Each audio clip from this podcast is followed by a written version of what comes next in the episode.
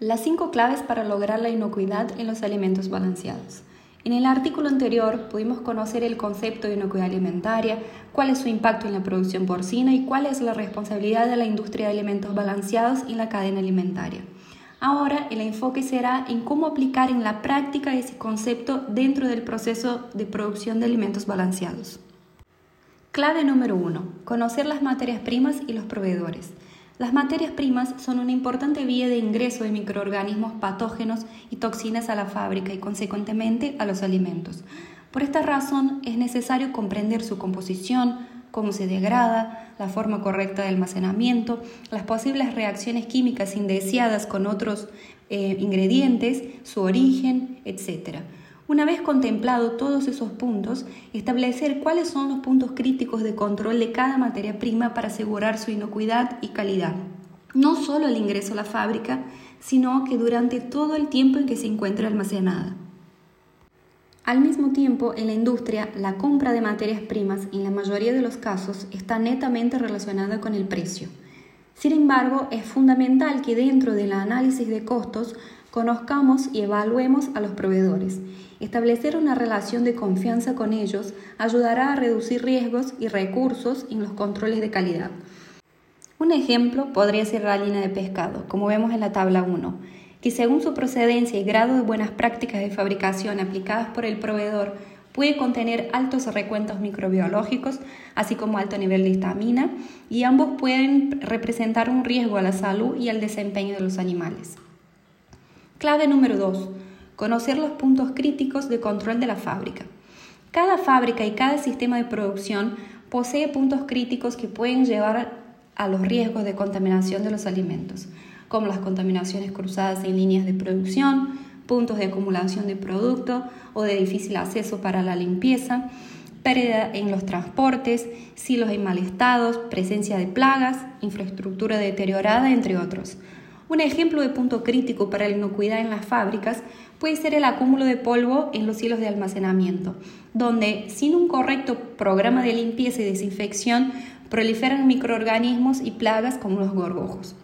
Identificar cada uno de esos puntos nos permite establecer estrategias de control tanto para la línea de producción como los alimentos, también planificar las limpiezas y desinfecciones, así como los planes de mantenimiento correctivo y preventivo, y además nos ayuda a priorizar los recursos y esfuerzos hacia donde la criticidad es más elevada.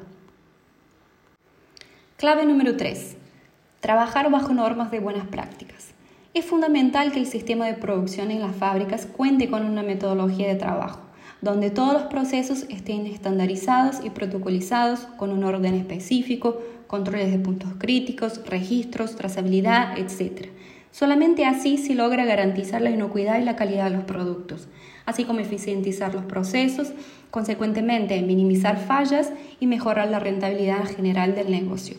Una herramienta de gran interés para tener bajo control el proceso productivo de las fábricas es trabajar bajo las normas de buenas prácticas de manufactura, las BPM o BPF o GMP.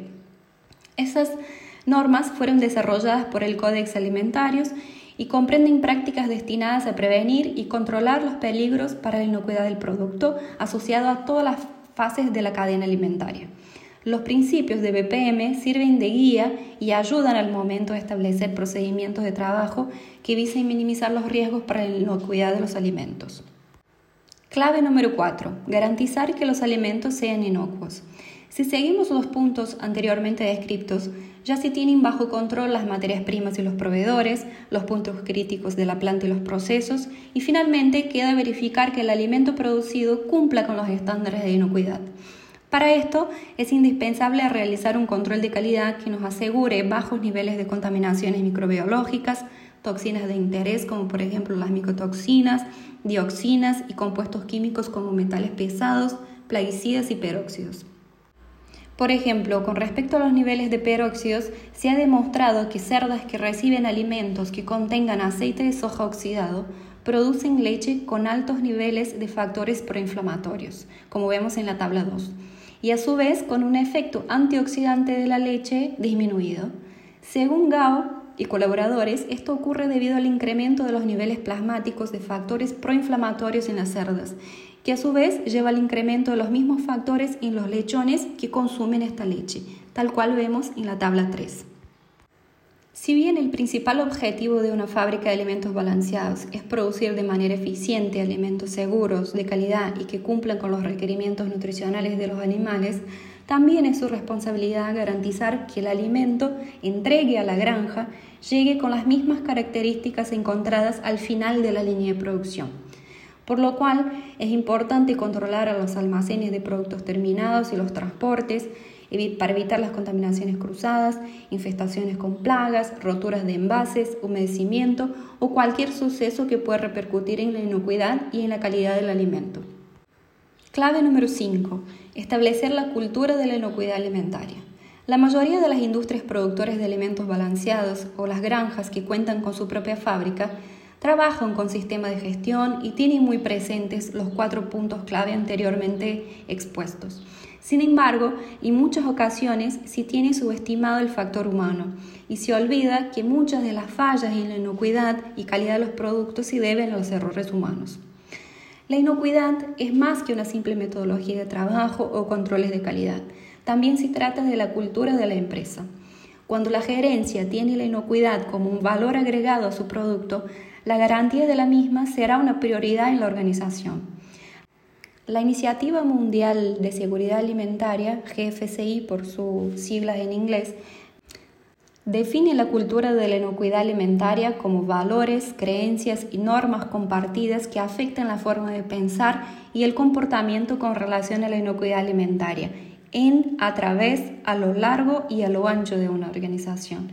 En otras palabras, se resume en cómo el personal piensa, focaliza y desempeña sus funciones. Para lograr establecer la cultura de la inocuidad, es fundamental que cada persona se sienta involucrada en el proceso productivo, tenga en claro su rol y las consecuencias, tanto positivas como negativas, del correcto cumplimiento de sus tareas. Adicionalmente, es fundamental contar con un buen ambiente laboral.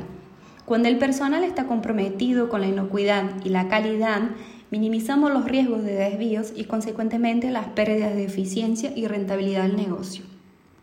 Como conclusión, producir alimentos seguros y de calidad exige un gran esfuerzo y recursos económicos. Sin embargo, son más las ganancias generadas con la optimización de los procesos, la minimización de errores y los desperdicios en fábrica, así como la garantía de la satisfacción y confianza de nuestros clientes.